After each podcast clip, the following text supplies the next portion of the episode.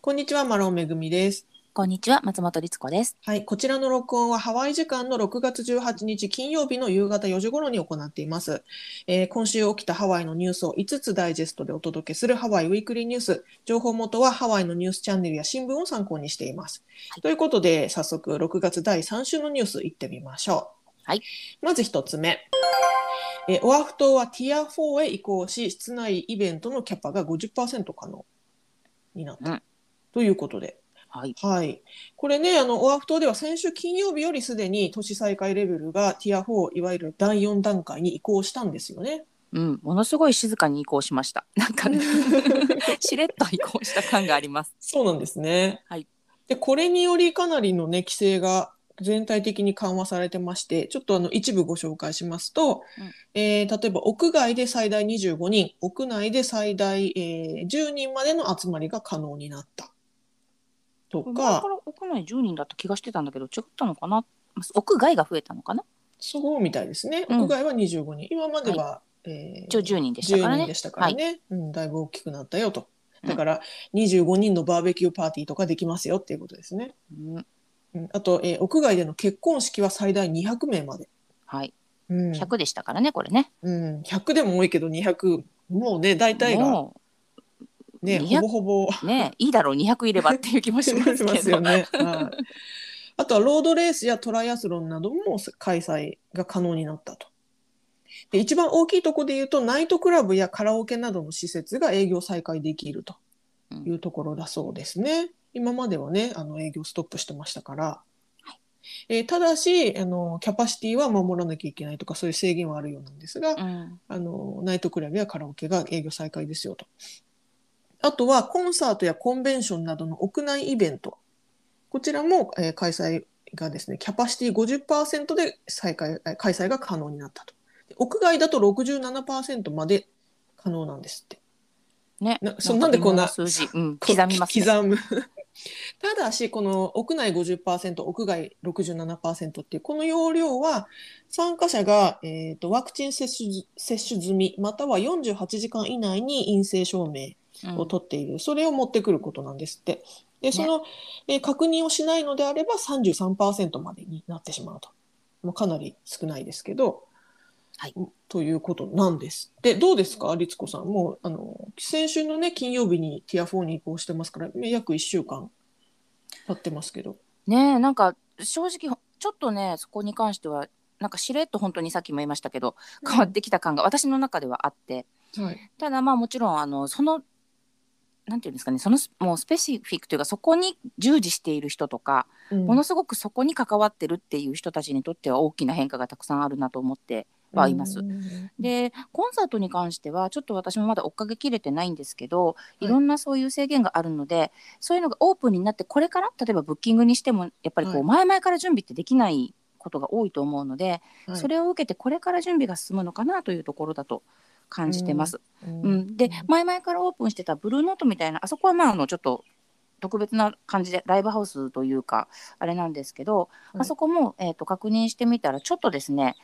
えー数ヶ月前に比べるとテーブルの数が増えてうん営業できてるみたい。前は25テーブルまで減らしてたんですけど、はい。えー、と今、えーウェブサイトで確認したら32だったかなテーブルうん。までなってたので、まあ、多分そういう規制に合わせて徐々にうん変わってきてるのはあると思うんですけどね大きなイベントとかコンサートの予定はまだねこれからじゃないかなと思いますね。うん、そうですね。この、うんあの、コンサートについてもね、このニュースの中でも触れられてるんですが、あの、アメリカ本土からのね、こううんイベントとかコンサートみたいなのを招致してやる場合には、まだいいろんな意味でね、難しさがあるというふうに専門家がコメントしてまして、やっぱり、はい。やっぱりね、キャパシティがネックですよっていう。アメリカの他の多くの州はすでにパンデミックの規制を解除しているところが多いので、もう完全に解除しているところが多いので、まあ、それに対してハワイではティア4といえどまだね規制がありますしあと先ほど逸子さんも言われてましたけどイベントの準備には長くてやはり1年近くかかっちゃうこともあるから、今から準備をするのであの早くてもねやっぱり数ヶ月はかかりますよということをおっしゃってますね。うんね、やっぱりそれでねあのキャパがあるからそんなに興行収入がねバカバカに見込めないかもしれないとか、いろんなネックがまだまだあると思うのでちょっとこれからエンタメ業界に関しては、うん。あのみまあ、見ていきたいなと思ってますね。あとはその細かいとこですけどそういったその大型イベント大規模イベントを招致してやる場合にうん。あの要はそういった機材を本土からあの空輸で持ってくることってすごくハードルが高いから、はい。ハワイ現地で、えー、とレンタルをしてそういった機材をねレンタルをして使うことが多かったんだけれども、その機材だけでなくそれを扱える人も含めて、なんていうんですかエンジニアみたいな人たちもね、はいはい。うん。専門家も含めて、あのハワイ現地で調達する。そしてその演者とかねそのうん。主要となるあの人たちが本土から来て、えーやるっていうことが多かったんだけれどもこのパンデミック中にそういった人たちの雇用が維持できないというかそういう人たちもビジネスを維持できなくて解散しちゃったりとかそういったところが多いのであのまた同じようにねそのじゃあ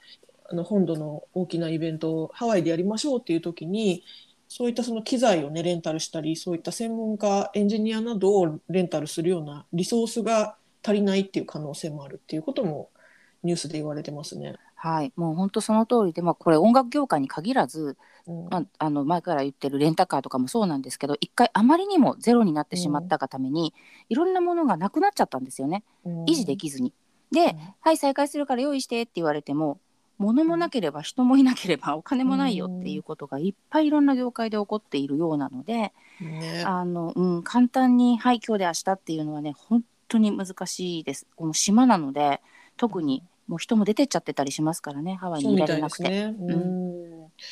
えーなおですねダウンタウンのゲイダンスクラブスカーレットはい、こちらかなりね有名なあうん。のゲイダンスクラブなんですが、こちらは6月25日に再開営業再開を発表してましてうん。でスカーレットではドリンクを飲んでいない時にはマスクを着用するようにっていうふうにあの決めてるんですって。うんね、ね。であとはその入場時にワクチン接種カードまたはそのコピーもしくは写真その接種カードをあうんの、うん、なんですか受けたよっていう証明うんをね。うん。そうそれを見せる必要があるんです。ってそれがないとおそらく入場できませんよっていうふうにするんだと思うんですけどあのハワイのそういったナイトクラブとかってね入場するときに写真付きの ID を見せるんですよね。はい、年齢制限もありますからね。はい、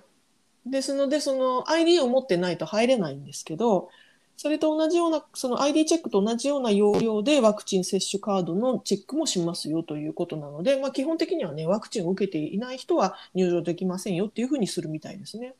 なるほどね。でもなんか、あのスカーレットって私も何回かしか行ったことないけど、はい。やっぱりものすごいこう要は密集してわーってまあ本当にナイトクラブうん。なのであそこでお酒飲んでない時みんなマスクしてるっていうのがちょっと想像つかないというか。ね。ね。うんねねまあ。なんかレズねドラッグクイーンのあのお姉さんたちもうん。マスクしてるのかしらなんかきっとす、人とか、敵なマスクをするんじゃないですか。あすごいゴージャスな。ゴージャスなのとかね、うん。きっと衣装に合わせていろいろそうね。工夫されるんだと思いますね。スパンコールバリバリとかね。そうそうそうそう。重そうだけどね。そうだね。熱そうだし重そうだけどうん、ね、耳痛くなりそう。なおですね、ハワイ州では住民のワクチン接種率が70%に達すると、ティアシステム、つまりパンデミックの規制自体を完全に撤廃しますよというふうに発表されてるんですよね。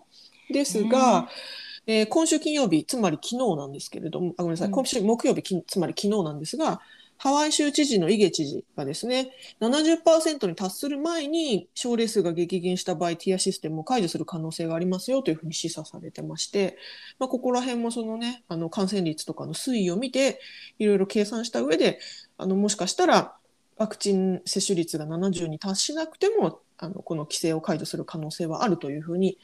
えー見られてるようですね、今ね。なんかその辺ねどうなんだろうなって思いながら見てるのとあとまあ、うんあのハワイ全体ハワイ州全体とオアフ島での数字が微妙に多分違うと思うんですね。はいだからちょっとニュースではあの確認できてないんですけどもしかするとそのオアフ島、まあ、今言ってるティア4っていうのはオアフ島の、あのーはい緩和の件なんですけれども、うんうんその辺の数字とか、えーとえー新規感染者数の数字とかも見られていくのかなと、だからちょっと確認していきたいと思ってますけどね。ね。うんはいということで、こちらが一つ目のニュースでした。はい。では次、二つ目のニュース参ります。はい。えー米本土からのワクチンパスポートが間もなくスタートします。ということで、えー現在ハワイへの渡航に際して事前の陰性陰性証明書を提出するか自己隔離が義務付けられてますがそれらをねあのワクチンを完全に接種した人たちはあのーアメリごめんなさい。アメリカ国内の旅行に対しては陰性証明や自己隔離が必要なくなるいわゆるワクチンパスポートが間もなく適用されると。今ですねその島の間、うん。ハワイの島とあのしなんていうの臨島間の移動に関してはワクチンパスポートが適用されてますが、えー、とそれをねし臨島間だけでなくアメリカ本土からの人たちにも適用する。そうです。えっ、と、うん。今現在ハワイ州で、えーワクチンを打った要はハワイ民ハワイで打ったローカルは、うん。えっ、と他州から帰ってくる時もワクチンパスポートが適用になったんですね。うんうん。なんですけど、えっ、とハワイ以外のところでワクチンを打った人要はハワイ以外の州から旅行に来る方々っていうのは、うん。えっ、とワクチンを打ってても、えー陰性証明が必要なんですが、それがなくなる日が近いということなので、うん。まああの観光の島としては、うん。多分歓迎すべきことなんですね。これね。そうですね。あの以前の、ね、ニュース先週だったかな？のニュースでもお伝えしましたけどハワイ住民のワクチン接種率が60%に達するとこの、ね、アメリカ国内旅行者のワクチンパスポートをスタートしますよっていうふうに宣言されてまして、はい、えー、と今週水曜日の時点で接種率は55%だったので、うん。つまりこの55%から60%になるのに、えーおそらく8日から10日間のうちに、えー60に達するんじゃないかっていうふうにハワイ州副知事のジョシュ・グリーンさんが宣あのコメントされてましてですのでね一応この60%っていうところが基準なんだったけれども、まあ、それも間もなくですよっていうことだそうですね。ですね。まあでも思ったよりもあの伸び悩んでるっていうのもありましてその接種率がね。うんで、えっと、その60%になるためにはハワイの中で、えー12歳以下のもともとワクチンを受けられないお子さんも含めたのを100%とした中で60%を目指さなきゃいけないので、うん。あの打てる範囲の人たちがもっともっと打たないといけないというところがうんうんあるんですよね。はいだからもう、あのもちろんそれを1人足りないから今日やめますとか そんな厳密なことはないかもしれませんが、うんあの前もねニュースで言ってましたけどその接種率を上げること自体もすごくドライブかけてるので、うんあの早くそこがね追いつくといいなと思って見てます。ね。一応ですね、今発表されている中では、12歳以下への接種は秋までは、あの少なくとも秋までは予定されていないということなので、であればね、やはり大人たちが頑張って打つしかないですからね。そうなんです本当に大人たちがねあの、うん頑張らないといけないしうんいろんなねあのキャンペーンとかもしてますけどね頑ね張。って、うん、あの数字がちゃんと数字が上がるというか、まあ、要は安全性が上がっていくことをね、あの期待しますね。はい。ということで、こちらが2つ目のニュースでした。はい。では次3つ目のニュース参ります。はいえー旅行者への税金がさらにアップするかもしれないということです。うんはい。えーこれどういうことかと言いますと、えー旅行者に課せられる税金のうち、えーホテル税というものがありまして、はいえーこれはですね、ホテルに宿泊した際に課せられるものなんですが、うん。えーこのホテル税がさらに、えー追加されるかもしれないということでニュースが伝えてます。はい。えー現在ですね、デイビッド・イゲハワイ州知事のもとに提出されている法案がありまして、うん。こちらの法案では、ハワイの各郡、えー要は各地域でそれぞれ独自にホテル税を追加課税できるという、これがあの新法案として今、知事に提出されていると。で、この法案に知事が OK を出すかどうか、えーというところなんですが、えーもう各その郡、えー各、えーエリアのリーダーの間で意見が分かれているというところなんですって。うんで、現在ですね、えーハワイ州のホテル税は10.25%。はいえーですから、例えば旅行者の方がホテルに宿泊さする際には、宿泊料、要はお部屋代の他に、このホテル税10.25%と、えー消費税を払う必要があるわけなんですね。はい。で消費税はあのオアフ島では4.712%、他の島では4.166%っていうすごい刻んだ数字なんですけど、うんあの新しい法案では現在のハワイ州のホテル税10.25%に加えてさらに最大3%の軍によるホテル税が課せられることになるということなんです。ね。で、まあ、この法案がね持ち上がった背景というのがありましてもともと10.25%のホテル税の徴収金の一部を各軍がぶに分配されてたんですって。うん。各軍の軍が取ってたわけね。その一部をね。だけど、パンデミック中にその知事がですねその分配をストップしたんですって。ね。でなので新しい法案が通ればこの分配はそのまま現在のまま撤廃したままで代わりに軍ごとに独自のホテル税を課す。ですからその軍ごとの、えーホテル税は軍の取り分に完全になるよということなんで、まあ、ここがね税収になりますよということなんですけれども、えーもちろんね旅行者からすると税金が上がることになるわけですからはいなかなかねシビアだなっていう。このハワイツーリズムロッジングアソシエーションの代表ムフィー・ハネマンさんがコメントしているところで言うと、まあ、結局ねその追加税収になると合計18%以上の税金がホテルの宿泊料に加算されることになると。ねでもこれはこの税金アップは観光業の回復を妨げる要因になるのではというふうにコメントされてましてこのムヒ・ハネマンさんとあとハワイ島市長のロスさん。うん。このお二人はこのえー新法案に反対派反対の姿勢を見せていると。一方オアフ島のリーダーのブランジャルディ・ホノルル市長は賛成なんですよね。うん。この法案が通ればホノルル市は3%の、えーえーホテル税を追加しますよというふうに発表されてます。でカウアイ島も支持派。うん。この法案に支持派、マウイ島はノーコメント、まあという。ねうんのコメント。うんいやあのこれすごい大きな数字だなというふうには感じますよね。まあ18%っていうと約、要はホテル代に単純に約2割プラスで払わなきゃいけないわけで旅行者は。2割って大きいですよ大ね。きいんですよ。ホテル自体がもう値上がりしてますからそもそも。うんだからそれプラスの2割は本当にねあの数字として大きく感じてしまうと思うんですけどでもやっぱりそのホテル税っていうのはもともとハワイのその観光観光のためにこうやっぱり観光局のね、うん。えっと資源になったりとかうん。やっぱりそういったところで必要不可欠な税でもあるうん。というところがあるので、なんかこううまいこと言っていただけるといいなと思うんですけど、ね。ちなみに、うん、あのハワイはですねもうホテルはもちろんなんか、ね、いろんなものがすごい値上がりしている感がありまして、はいうんまあ、もちろんそのパンデミックの時にいろんなことがとてもきつかったので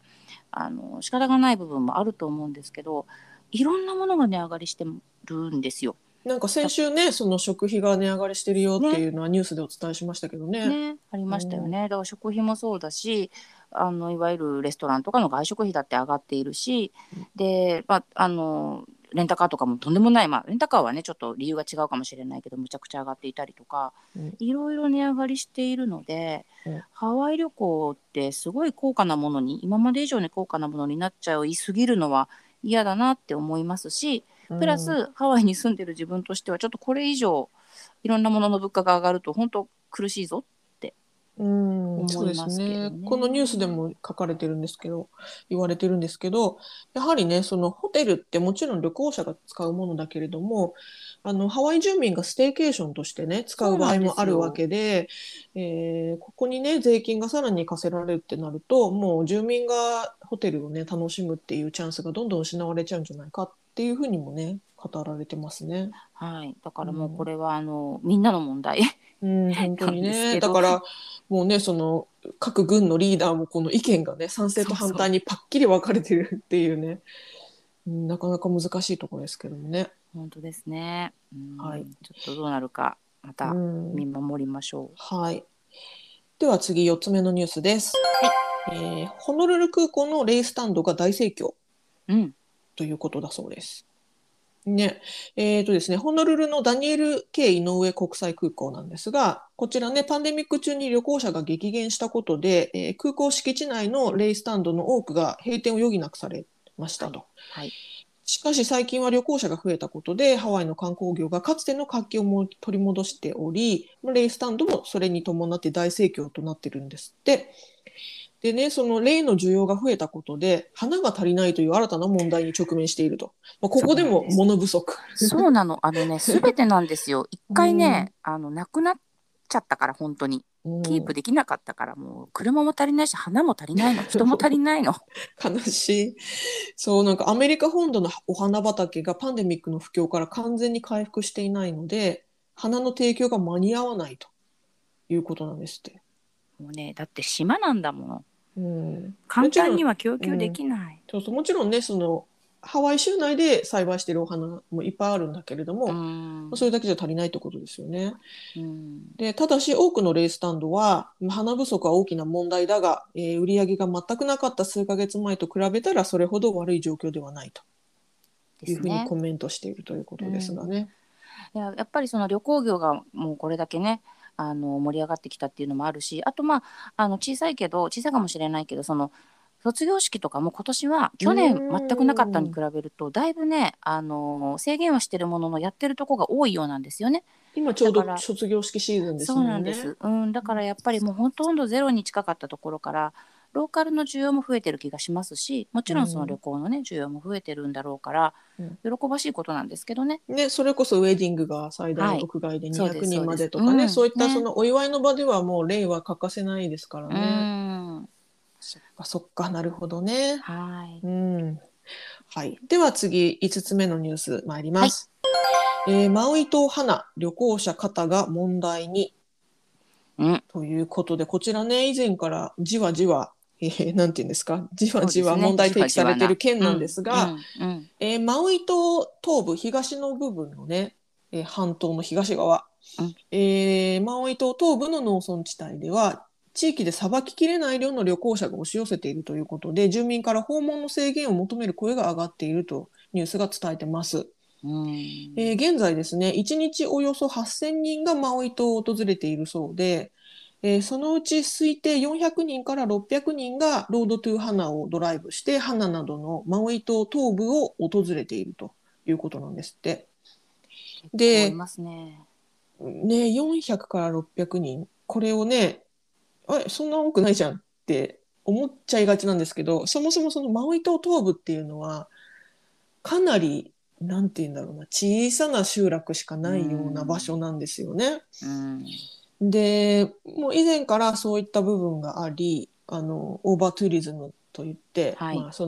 の地元でさばききれないほどの旅行者が訪れてしまって住民の生活を圧迫してしまうという問題が起きていて、まあ、それがね以前から指摘されてましたがここに来てやはりねこれが厳しいですよっていうふうになってて、うん。まあ、ハワイ州では現在違法駐車の罰金を報告あ警告する標識を掲げてるんですが、まあ、地元住民はそれだけでは足りないと。よりはっきりとした交通制限を求めているということで、うん。うん、これね。ねあので地元住民の一人カマラニ・パフコアさん、はい。コメントしてるんですがもう地元経済にとって旅行者はとても重要な存在であることは十分承知しているが、えー居住者を上回るほどの数の旅行者が訪れ私たちの生活が脅かされていると感じると。マウイ島東部のコミュニティは小さく、えー需要に合うだけのリソースがありませんというふうにコメントされてましてマウイ島東部へのアクセスよアクセスを予約制にするなどの対策が必要だというふうに語られているんですね。うん。予約制。まあね。うん。でそもそもですねこのマウイ島の中心部からマウイ島の東部に向かっていく道っていうのが1本しかなくてはいそれがロードトゥーハナというですね、うん。えー片側1車線の道なんですが、その、うん。そこがかなりの急勾配、えー、とこのうねうね道だし、断崖の横にある断崖の際にあるうねうね道そのうねうねのカーブの数がうん確か何百とかあるんだよね。うんうん。であの橋も確か何十本だか100本だかなん。かいっぱいあって、うん。その橋も橋の部分はその、えー車が1台ずつしか通れないから譲り合って通らなきゃいけないとか結構そのドライブ自体も危険性が伴うから旅行、えーなんていうんですかドライブし慣れてない旅行者が行くことが危ないっていうふうにも指摘されてたんですよね。はい。ですのでねそういったこともあり、まあ予約制になるのも致し方なしなのかなと私なんかは思っちゃうんですけどね。い。や私もそう思っちゃいますね。あと実は私行けたことがなくてやっぱりその結構うん。片道ね3時間とか4時間近い距離が確か中心部からあるんだよね、はい花の方って。だから、うん。ちょっとあのなかなか日帰りとか一泊とかだと行けるような距離じゃないのもあるし、うん。今言ったみたいにやっぱりちょっと道も不慣れだと危なかったりもするので、うん。あの行けたことがないんですが。でね危ないっていうのもあるしオーバーツーリズムの関係もあるので実はオフィシャルの、えー、と観光局さんもあんまりそこは変な形でプロモーションしたくないっていうのも言っているぐらい、うん。ちょっとこう静かにしておいてほしいみたいなところがねある地域でもあるんですが、やっぱり今ですね、えー、とオアフ島もですけども、まあ、ハワイ全島すごくあのアメリカからの、うん。えー観光客が本当に増えていてでそれが今まで来なかったその要はファーストカマーっていう1回目、はい。ハワイ初めてですっていう人たちもすっごく増えてるんですって、うん。まあ、このパンデミックの後だからねきっと。うん。でそういう人たちが例えばですけどウェブとか何かしらの SNS とか見てよくこう知らないけど「わあ行ってみたい」って言って行けてしまう感じも含め、うん。確かにその地元の人たちがちょっとこうびっくりしちゃってる感じは想像に難くないなと思ってるので、うん。うん。あのーまあ何かしらのねあの規制っていうと言葉が違うかもしれないけど何かしらルールを作らないとお互いがハッピーじゃないかなっていうのは私も感じますね。うん、今話聞いてて思ったけど確かにそのあまりね事前情報を収集しないままうんこういったすごくまあマニアックなというかね、うんうんうんあの地元コミュニティの場所に行っちゃうと例えば花とかって確かにその風光明媚な場所だから観光地としては人気なんだけどでも一方でレストランとか全くないんですそうよね。なんですよ。うん食べ物屋さんとかないしコンビニもまあジェネラルストアが1軒あるかなぐらいだしうんそうすると例えばそのお弁当とか持っていかないで何も水とかも持っていかないで、行っちゃったらもう積むわけですよね。ねもう積んじゃうよね。だから、うんねもう慣れてる人とかでもうちゃんと途中でねもう花に行くならこれ買いなみたいなぼお弁当とか売ってるわけですよ。もうあの都会の方に。都会の方にね。ね。うん。でそういうのとかでこうお水とかも全部持って花にはあの何も花では何も買わなくても大丈夫お邪魔しますって行ける人たちはいいけど本当知らなければ、うん。まさかこんなはずじゃなかったっていうことがお互いあると思うんですよ。そうわかりますわかります、ね。例えば例えばガソリンだって満タンにしていかなかったら途中でね給油できる場所なんてないしとかねそういうことをその情報を収集しないままやっちゃう人がいるのも怖いから、そういう意味では予約制にするのはすごくいいんじゃないかなと思うんですよね。ね。ちゃんとまあある意味こうね education じゃないけど、うん。教えてあげこういうとこだよっていうのも知った上でこういう準備がいるよとかこんなとこだからいつ,、いつ来てねって、うん。そういう方がなんかお互いハッピーな気もね。してきた。ううん。ん、だから予約を取った時にそういう情報をもらえるとかねっていうふうにすれば、うんうん。あのそういった事故が未然に防げるし、なんねかねいいのかなって思いますけれどもそうね。ですね。まあもちろんそれをやるためにもまた何かしらのルールなり人なりっていうね、あのそうそうオペレーションがね、うん。大変なのかもしれませんが、そうまあちょっとの間はそれをやらないといけない時期なのかもしれません。うんね、いろいろ考えさせられますね。本当にね。はい。あでも行きたい。ねマウイ島行きたい。うん、なんかやっぱね準備万全で行くのにはすごくいい場所だと思うのでですねはいはい、以上こちらが、えー今週のニュース5つご紹介しました、はいえー概要欄にソースのリンクを貼っていますのでご興味のある方はぜひご覧くださいはい。ということで今週もご視聴どうもありがとうございましたありがとうございました。はいさようならさようなら。